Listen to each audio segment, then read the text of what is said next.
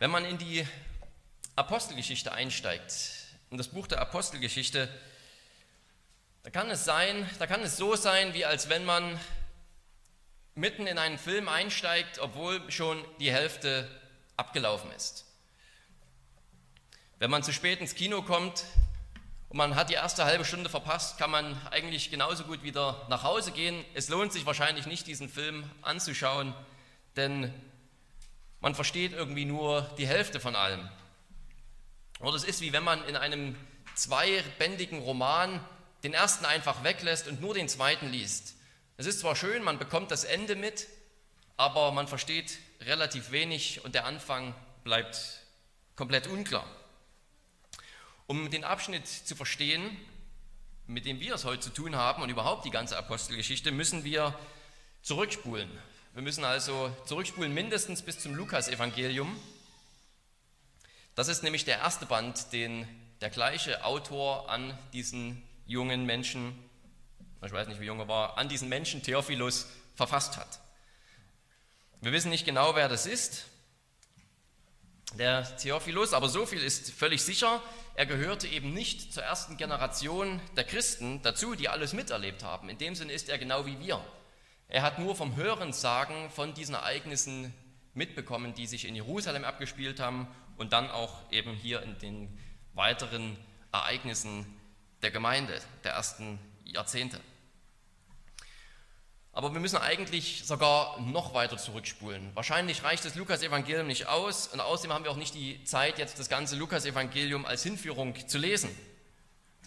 Wir spulen also noch weiter zurück bis ins Alte Testament, ungefähr 500, 600 Jahre zurück bis zum Propheten Hesekiel. Und wenn ihr wollt, könnt ihr die Bibel noch einmal mit aufschlagen zum Propheten Hesekiel Kapitel 37.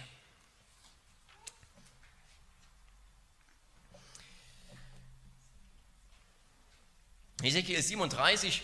Hesekiel ist ein Prophet, der den Israeliten dient, während sie in der babylonischen Gefangenschaft sitzen. Also alles andere als eine schöne und erfreuliche Situation, alles andere als eine Situation, in der Israel aufblüht und stark ist. Im Gegenteil, sie sind verloren, gefangen, hoffnungslos. Und Hesekiel bekommt hier eine Vision von Gott, die wir uns einmal anschauen möchten. Hesekiel 37, die ersten 14 Verse. Die Hand des Herrn kam über mich und der Herr führte mich im Geist hinaus und ließ mich nieder mitten auf der Ebene und, dies, und diese war voller Totengebeine. Und er führte mich ringsherum an ihnen vorüber und siehe, es waren sehr viele auf der Ebene und sie waren sehr dürr. Und da sprach er zu mir, Menschensohn, können diese Gebeine wieder lebendig werden? Und ich antwortete, O Herr, Herr, du weißt es. da sprach er zu mir, Weissage über diese Gebeine und sprich zu ihnen, Ihr verdorrten Gebeine, hört das Wort des Herrn. So spricht Gott, der Herr, zu diesen Gebeinen, seht, ich will Odem in euch kommen lassen, dass ihr lebendig werdet. Ich will euch Sehnen geben und Fleisch über euch wachsen lassen und euch mit Haut überziehen und Odem in euch geben, dass ihr lebendig werdet. Und ihr werdet erkennen, dass ich der Herr bin. Da weiß, sagte ich, wie mir befohlen war. Und als ich weiß, sagte, entstand ein Geräusch. Und siehe, eine Erschütterung, und die Gebeine rückten zusammen, ein Knochen zum anderen. Und ich schaute und siehe, sie bekamen Sehnen und es wuchs Fleisch an ihnen und es zog sich Haut darüber, aber es war noch kein Odem in ihnen. Da sprach der Herr zu mir, richte eine Weissagung an den Odem, Weissage Menschensohn und sprich zum Odem, so spricht Gott der Herr, Odem, komme von den vier Windrichtungen und hauche diese Getöteten an, dass sie lebendig werden. So weiß, sagte ich, wie er mir befohlen hatte, da kam der Odem in sie und sie wurden lebendig und stellten sich auf ihre Füße, ein sehr, sehr großes Heer. Und er sprach zu mir, Menschensohn, diese Gebeine sind das ganze Haus Israel. Siehe, sie sprechen, unsere Gebeine sind verdorrt und unsere Hoffnung ist verloren. Es ist aus mit uns. Darum weissage und sprich zu ihnen, so spricht Gott, der Herr. Siehe, ich will eure Gräber öffnen und euch, mein Volk, aus euren Gräbern heraufbringen und ich will euch wieder in das Land Israel bringen. Und ihr sollt erkennen, dass ich der Herr bin, wenn ich eure Gräber öffne und euch, mein Volk, aus euren Gräbern heraufbringen werde. Und ich werde meinen Geist in euch legen und ihr sollt leben. Und ich werde euch wieder in euer Land bringen und ihr werdet erkennen, dass ich der Herr bin. Ich habe es geweissagt. Ich werde es auch tun, spricht der Herr. in dieser sehr makaberen Vision drückt Gott durch den Propheten Ezekiel eine große Hoffnung aus, auf die Israel sich verlassen hat. Eine Hoffnung, dass diese einzelnen Knochen, die auf diesem Feld liegen, verstreut und Israel repräsentieren, alle wieder zu lebendigen, gesunden Menschen werden. Und zwar durch das Wirken des Heiligen Geistes. Und jetzt können wir 500 Jahre vorspringen. Und dann sind wir beim Lukasevangelium, 500 oder 600 Jahre ungefähr. Und dann sind wir beim Lukasevangelium, der von den Ereignissen berichtet, die mit Jesus zu tun haben. Jesus von Nazareth aus den bescheidensten Verhältnissen.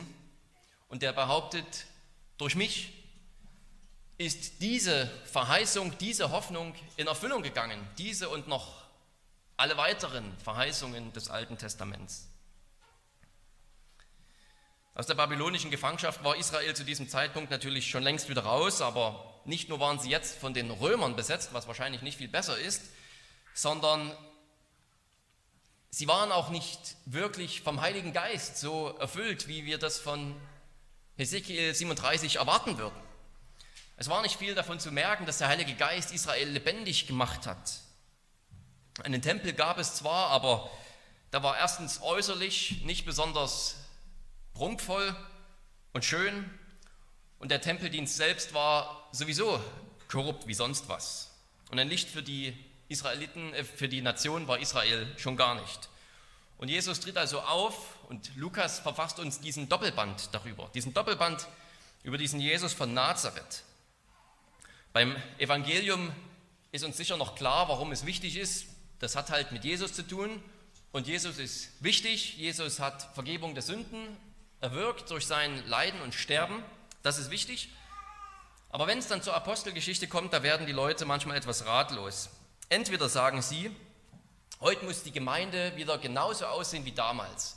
Wir brauchen wieder Apostel und selbst wenn wir keine Apostel brauchen, so brauchen wir doch mindestens wieder Menschen, die mit Heilungsgaben ausgerüstet sind. Wir brauchen übernatürliche Errettungen aus Gefängnissen, wir brauchen übernatürliches Reden in ganz verschiedenen Sprachen.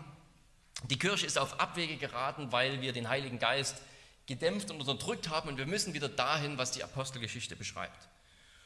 Und andere sagen, dass es sich bei diesen besonderen Ereignissen rund um die Apostel um eine einmalige Phase in der Heilsgeschichte handelt und dem ist zuzustimmen. Aber wenn Sie dann den Rest der Apostelgeschichte lesen, dann wirkt es vielleicht nur wie eine Aneinanderreihung zufälliger Ereignisse. Manche Geschichten davon sind spannend, manche sind nicht so spannend. Wir fragen uns, warum Lukas von allem, was er hätte berichten können, ausgerechnet diese Geschichten berichtet oder die gleiche Geschichte dreimal berichtet und ähnliches. Ganz zu schweigen von der Frage, was hat das alles mit uns zu tun? Wir wollen uns diesen Abschnitt ansehen und lernen, was das mit uns zu tun hat. Die Apostelgeschichte, das ist wahrscheinlich das Wichtigste, ist nicht einfach nur ein Nachtrag zum Evangelium. Mit anderen Worten, das hat Jesus getan, das ist das Entscheidende, was Jesus vollbracht hat und jetzt geht es weiter damit, was die Apostel getan haben. Jesus hat seine Erde, seine Aufgabe auf der Erde erfüllt und jetzt machen die Menschen weiter und hoffentlich kommt das Beste dabei heraus. Nein, so ist es nicht. Die entscheidenden Worte sind hier schon in Vers 1 gegeben. Er sagt, dass der erste Bericht, also das Lukas-Evangelium, darum ging, was Jesus anfing zu tun. Und damit ist ja eigentlich schon klar und beim Leser wird die Erwartung geweckt. Im zweiten Band geht es darum, was Jesus weiterhin getan hat. Wir könnten sogar sagen, was Jesus bis heute tut. Jesus mag zum Himmel aufgefahren sein, er mag nicht mehr leiblich unter uns wandeln, aber nichtsdestoweniger ist er am Wirken und er ist es, der seine Gemeinde baut, der das Fundament der Gemeinde errichtet hat auf den Aposteln und seine Herrschaft ausbreitet bis an die Enden der Erde. Es ist sein Werk und wir wollen uns in drei Punkten hier dieses Werk genauer anschauen. Erstens, was Jesus anfing zu tun, dann zweitens, was es mit der Himmelfahrt auf sich hat, von der wir hier lesen, und drittens, was Jesus bis heute tut. Auch mitten unter uns. Als der Sohn Gottes Mensch wurde, wie gesagt, da war Israel in einer ganz angespannten Situation. Es war, wie gesagt, nicht mehr Herr im eigenen Land. Geistlich war es trocken. Seit Jahrhunderten ist zu diesem Zeitpunkt kein Prophet mehr aufgetreten. Seit Jahrhunderten hat Gott geschwiegen, können wir sagen. Und in diese Zeit hinein kommt Jesus, der Sohn eines Zimmermanns. Er lässt sich taufen und dabei offenbart Gott vom Himmel über diesen Mann das ist mein geliebter Sohn, an dem ich Wohlgefallen habe, an dem ich meine Freude habe. Und damit beginnt der öffentliche Dienst. Von Gott selbst bestätigt als der Sohn Gottes, als der, durch den Gott seinen Plan ausführt, beginnt er seinen Dienst. Er zieht drei Jahre umher, er predigt, er tut Wunder, er heilt und alles tut er, um zu beweisen, dass das Reich Gottes gekommen ist. Oder wir können auch sagen, dass die Herrschaft Gottes angebrochen ist. Reich Gottes klingt immer so ein bisschen nach, einer, nach einem geografischen Bereich. Das suchen wir heute vergeblich. Es gibt kein geografisches Land, das die Christen haben oder das der Kirche gehört. Da zählt auch der Vatikanstaat nicht dazu, sondern wir können uns das auch gut vorstellen als Herrschaft. Es ist Gottes Herrschen, Gottes Regieren, was Christus ausbreitet. Jesus heilt die Menschen, er gibt den Blinden das Augenlicht zurück, er erweckt sogar Tote zum Leben. Er predigt, dass Gott voller Erbarmen ist, dass Gott gerade bei den Schwachen ist, bei denen, die sich selbst nicht helfen können, die nichts vorzuweisen haben dass Gott ausgerechnet die Heiden sogar an den Tisch mit Abraham, Isaac und Jakob einlädt. Und die Reaktion des Volkes, zumindest zum Großteil, ist, dass sie nicht an ihn glauben. Dass sie ganz andere Erwartungen haben als das, was Jesus ihnen bringt. Sie finden ihn eine Zeit lang ganz toll, ganz besonders, wenn er etwas Spektakuläres tut und etwas für sie tut, zum Beispiel indem er sie satt macht und Brot vermehrt. Aber alles in allem bleiben sie ungläubig. Und das Wirken des Heiligen Geistes ist nicht so zu merken, dass jetzt tausende Menschen schon zum Glauben kommen. Nein, Lukas beschreibt es mit einem einfachen Wort hier in der Apostelgeschichte, was Jesus erfahren hat. Er schreibt von seinen Leiden. Jesus hat gelitten. Statt also ganz majestätisch König zu werden und das Reich zu bauen, so wie wir uns das vielleicht vorstellen, wenn wir von Gottes Herrschaft und Gottes Reich hören, hassen sie ihn und töten ihn. Und selbst einer seiner engsten Vertrauten, der Apostel, der Jünger Judas, ist ein Verräter. Jesus hat die zwölf Apostel ausgewählt, um seinen Neubeginn mit Israel anzufangen und darzustellen. Das Volk Israel besteht aus zwölf Stämmen und um deutlich zu machen, dass jetzt mit Jesus etwas Neues und eine Erneuerung Israels eintritt, wählt er zwölf Apostel. Und ausgerechnet von diesen zwölfen ist einer der Verräter der schlimmsten Sorte, der Jesus den römischen Soldaten ausliefert. Unter seiner Reue geht er kaputt, er versucht Selbstmord zu begehen. Wir wissen von Matthäus, dass er sich erhängen wollte und wahrscheinlich ist er eben dabei abgestürzt. Der Ast ist abgebrochen, wir wissen nicht, er fällt in einen, in einen, in einen Abgrund und beim Aufprall zerberstet er und seine Eingeweide kommen hervor. Es ist interessant, wie Petrus hier nicht zurückhält, um im, auf krasseste Weise das Ende dieses schlimmen, bösen, gottlosen Menschen zu beschreiben.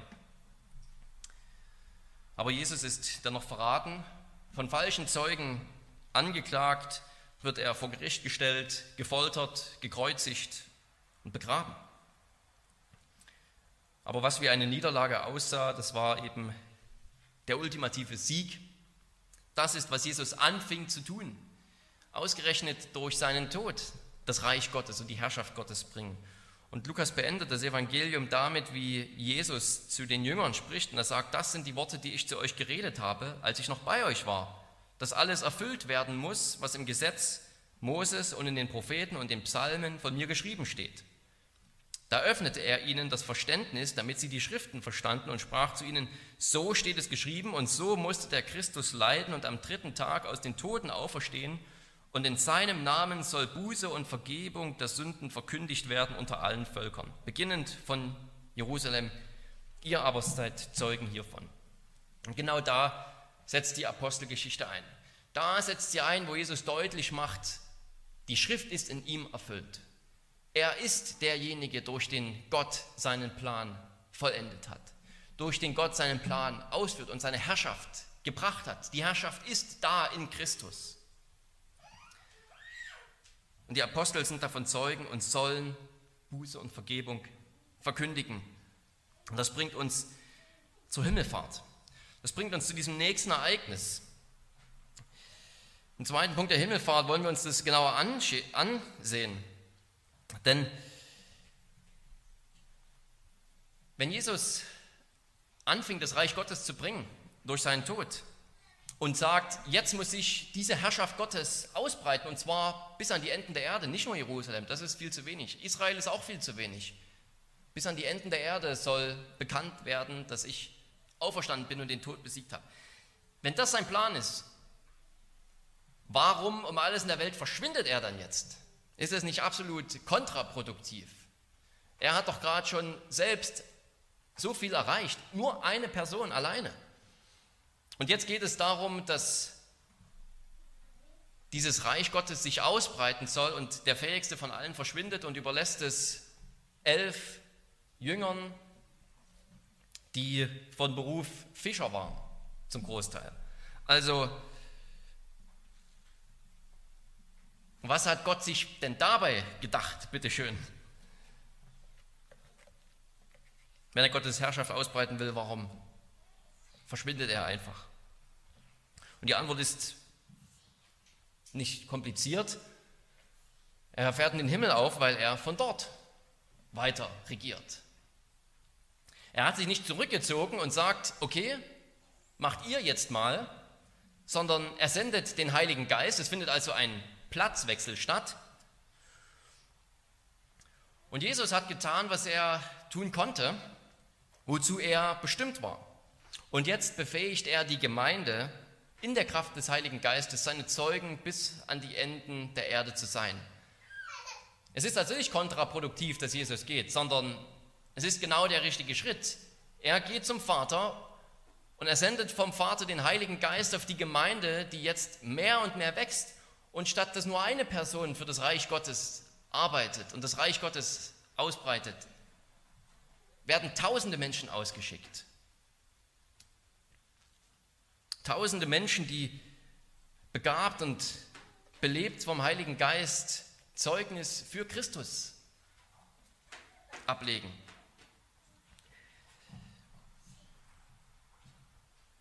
Aber Jesus wurde nicht einfach auferweckt und weg war er, sondern er war noch 40 Tage auf der Erde.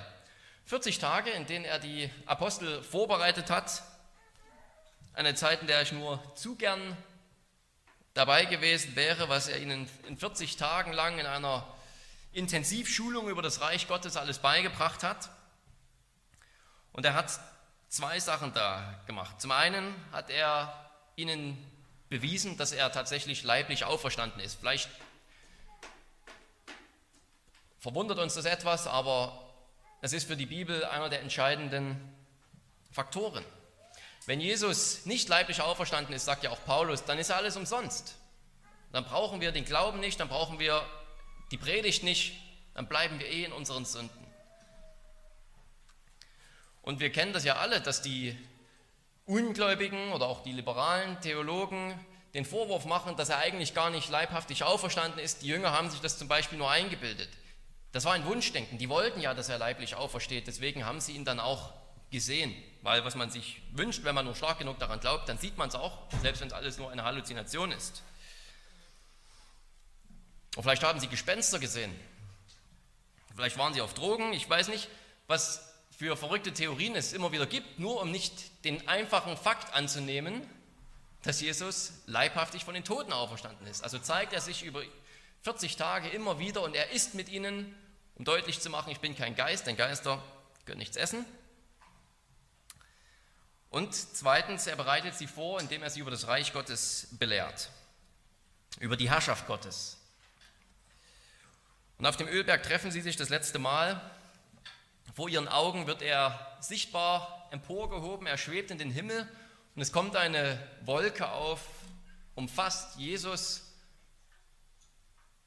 und weg ist er. Sie sehen ihn nicht wieder, wir sehen nicht, ihn nicht.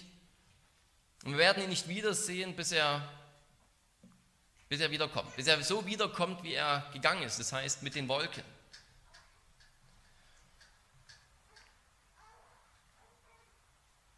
Aber er ist eben nicht einfach weg. Er ist nicht einfach verschwunden, verpufft und alles, was wir jetzt noch von Jesus haben, sind ein paar spannende Geschichten, sondern er ist immer noch bei uns. Leiblich nicht, aber mit seiner Kraft, mit seiner Liebe, mit seinem Heiligen Geist. Er sagt, ich bin bei euch alle Tage bis an die Enden der Welt. Also wo, ihr auch immer hin, wo auch immer ihr hingeht, um Zeugnis für mich abzulegen, ich bin da.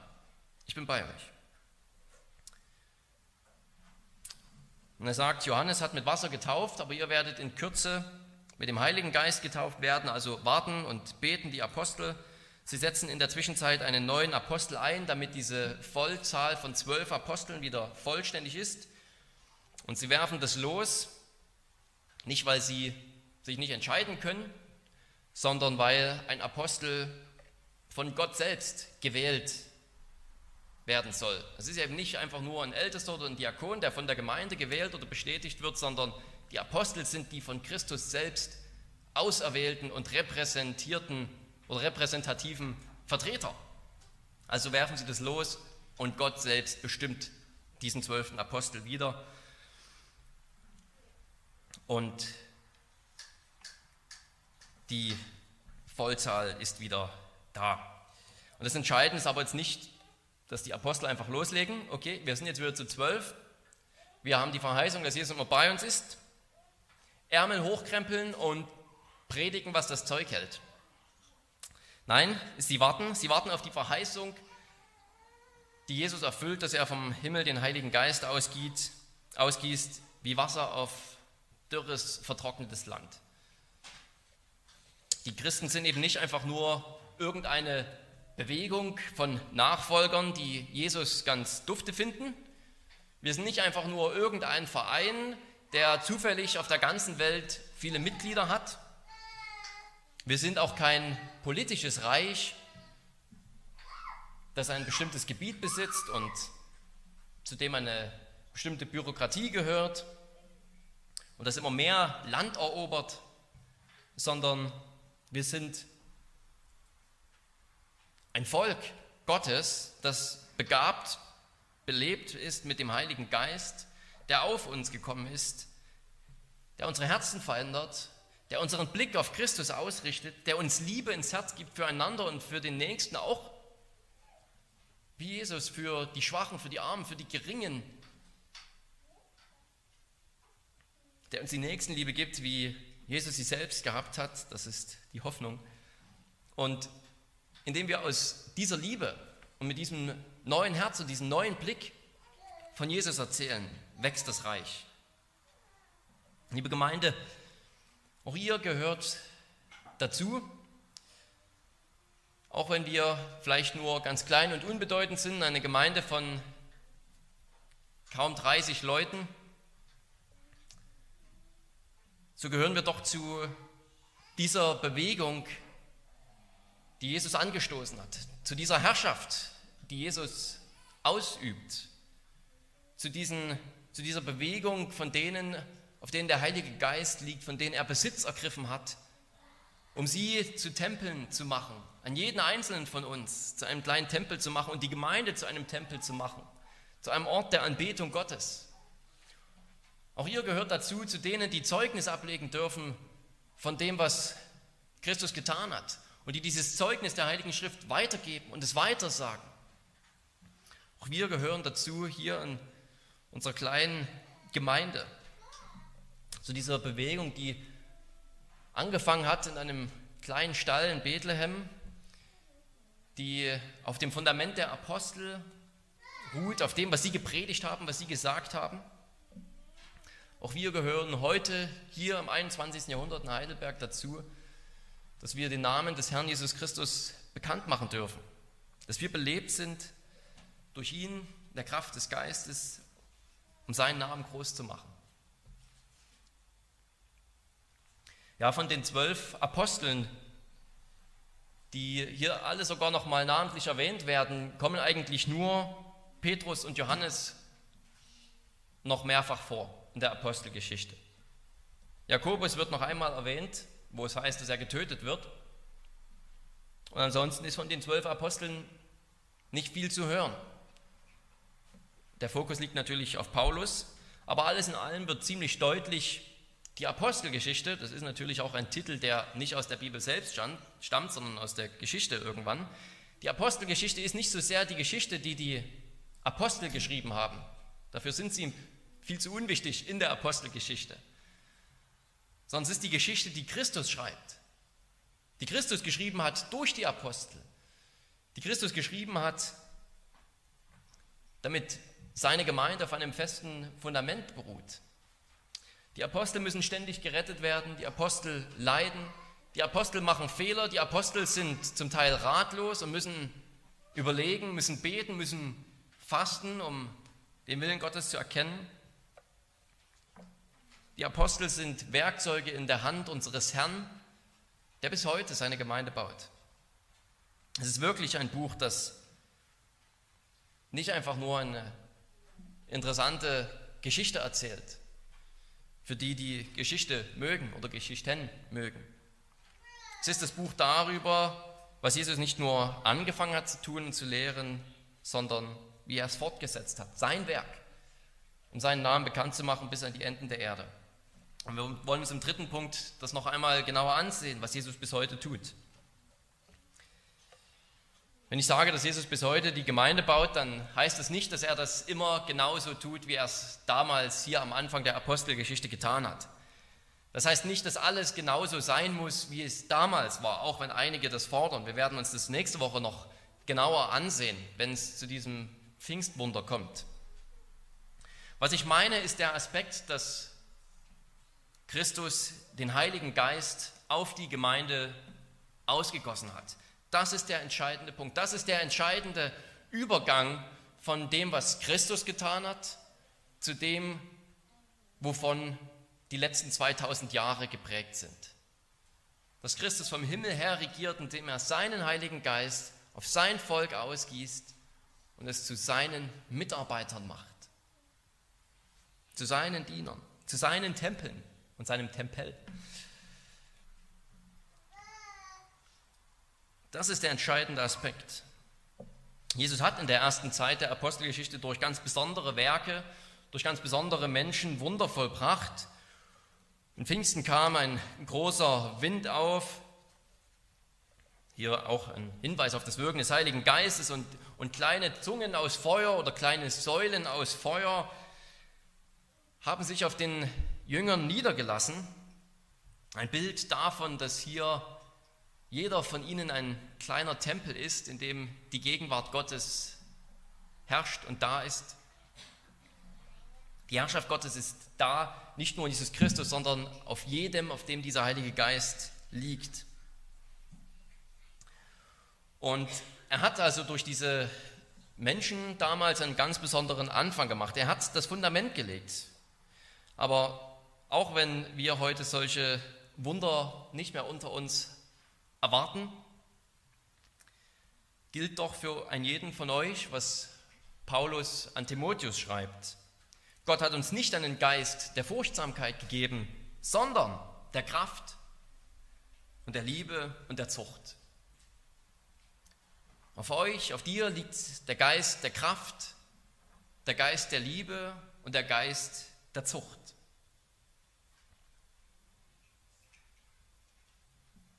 Jesus bringt das Reich Gottes zuerst in seiner Person und dann legt er seinen Geist der Kraft, der Liebe, der Zucht auf einen jeden von euch auf viele weitere tausend Menschen auf der ganzen Welt und baut das Reich weiter. Am Anfang haben sich hier noch 120 Menschen versammelt. Nach der ersten Predigt waren es 3000. Nach einer weiteren Predigt war die Zahl der Gemeindeglieder auf 5000 angewachsen.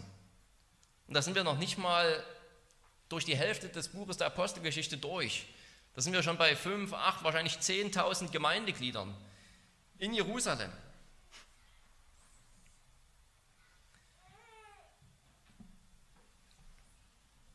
Deswegen ist die Frage der Jünger auch nicht ganz unberechtigt. Beim Abschied haben sie noch eine letzte Sorge.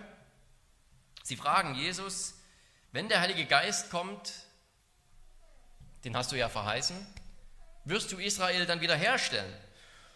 Und wir können nicht einfach sagen, oder Jesus sagt es nicht einfach, ihr habt alles völlig falsch verstanden. Wir haben ja Hesekiel 37 gehört. Da geht es darum, wenn der Heilige Geist kommt, wird Israel erneuert werden. Jesus ermahnt sie nicht einfach und sagt, ihr habt alles völlig falsch verstanden. Es ist so, dass Israel erneuert wurde. Aber Jesus sagt, die Zeiten, die Zeitpunkte, die Pläne Gottes, die gehen euch nichts an. Die hat der Herr in seiner Macht festgesetzt. Da macht er auch deutlich, es ist kein einmaliges Ereignis. Jetzt kommt der Geist, jetzt Israel wiederhergestellt, jetzt ist das Ende, Jesus kommt wieder, sondern Jesus macht deutlich, ihr wartet einfach auf den Heiligen Geist, das ist euer Business. Und dann seid ihr meine Zeugen in Jerusalem, in Samaria bis an die Enden der Welt. Jesus sagt nicht, dass die Israeliten hier irgendwann wieder ein geopolitisches Reich haben, dass der Tempel wieder aufgebaut wird. Das ist ja gerade der Sinn der Apostelgeschichte, dass sozusagen die Gemeinde der Tempel ist, weil Christus der wahre Tempel ist. Aber er macht deutlich, Hesekiel 37 erfüllt sich in der Tat, indem Tausende von Juden allein in den ersten paar Tagen zum Glauben kommen. Tausende Juden werden gerettet und Paulus sagt später mal, das ist der Beweis dafür, dass Gott Israel nicht verstoßen hat. Er weist auf sich selbst. Ich, Paulus, bin ein Beweis dafür. Ich bin doch Jude und ich glaube. Die Jünger fragen also nicht zu Unrecht, aber es passiert eben nicht alles auf einen Schlag und nicht so, wie sie sich das vorstellen. Im Gegenteil, Vers 8 gehört eben auch zu dieser Antwort und da heißt es, ihr werdet Kraft empfangen, wenn der Geist auf euch kommen ist und dann bezeugt ihr meinen Namen.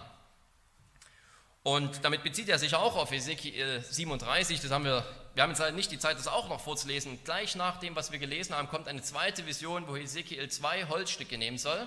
Und auf den einen schreibt er den Namen des Nordreiches und auf den anderen Namen, auf das andere Stück Holz, den Namen des Südreiches, Juda und Israel. Und er hält diese zwei Stücke Holz zusammen und verbindet sie, dass sie wieder sind wie eins. Und er sagt, wenn der, wenn der König David kommt oder der Nachfahre des Königs David, werden das Nordreich Israels das Südreich Israels wieder vereint werden. Die waren ja durch einen Bürgerkrieg gespalten und sie werden wieder vereint werden. Und dieses Nordreich und das Südreich, das ist nichts anderes als quasi Israel und Samaria. Also wenn auch dann in den nächsten Kapiteln der Apostelgeschichte tausende Menschen aus Samaria zum Glauben kommen, ist es auch eine Erfüllung der Vision in Ezekiel 37. Und alle Samaritaner und Juden werden vereint unter ihrem einen König David. Aber es geht eben noch viel weiter, bis an die Enden der Erde. Wenn Jesus also sagt, Jerusalem, Samaria und die Enden der Erde, ist es nicht einfach nur eine Reiseroute. Am besten geht ihr also hier in Jerusalem los, dann geht ihr nach Norden, zieht nach Samaria und dann, soweit ihr eben laufen könnt, sondern er weist auf die Erfüllung hin, wie sich das alles zu erfüllen hat. Vielleicht hier kurz ein, ein Überblick nochmal über das Buch. Also Apostelgeschichte 1 und 2 sind das Pfingstereignis und dann haben wir Kapitel 3 bis Kapitel 7, die Ereignisse in Jerusalem, wo tausend Menschen zum Glauben kommen. Kapitel 8 bis Kapitel 12 sind dann ein Haufen Samaritaner, die zum Glauben kommen, die eins werden mit, dem, mit den Juden durch den Glauben. Dann kommen noch die ersten Heiden zum Glauben.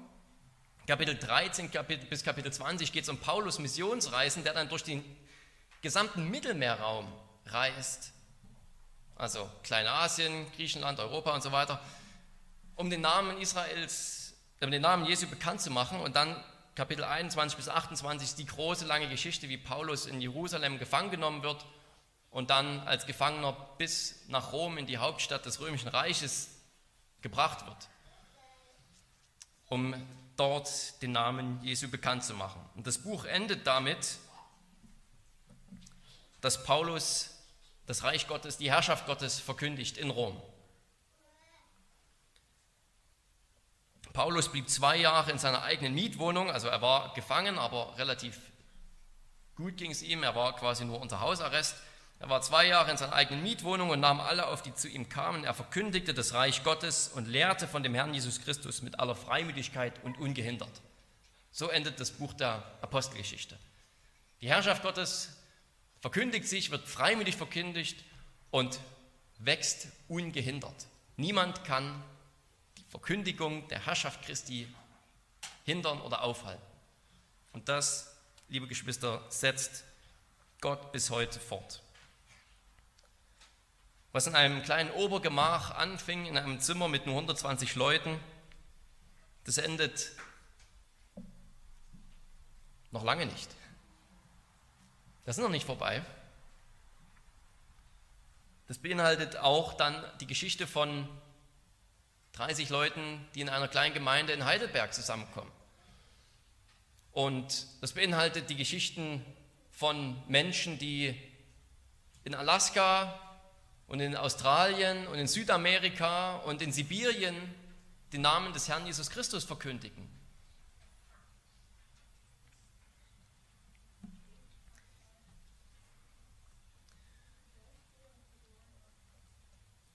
liebe Gemeinde, und ihr alle habt Anteil daran, dass sich das Reich Gottes weiter ausbreitet.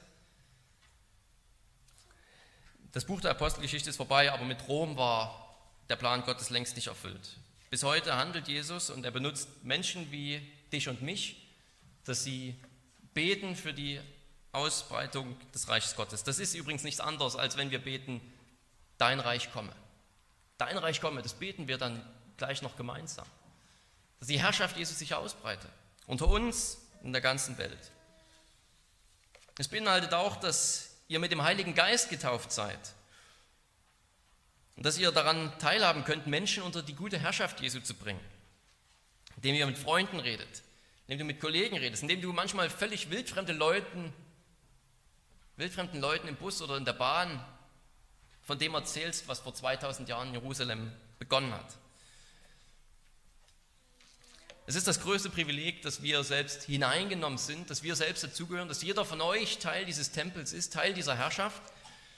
Und wir gehören nicht nur dazu. Das ist der erste Punkt, an dem wir eigentlich erstmal lange staunen können. Die beste Anwendung davon ist Anbetung, dass wir Gott dafür preisen. Dazu gehört auch, dass wir jetzt selbst aktiv werden dürfen.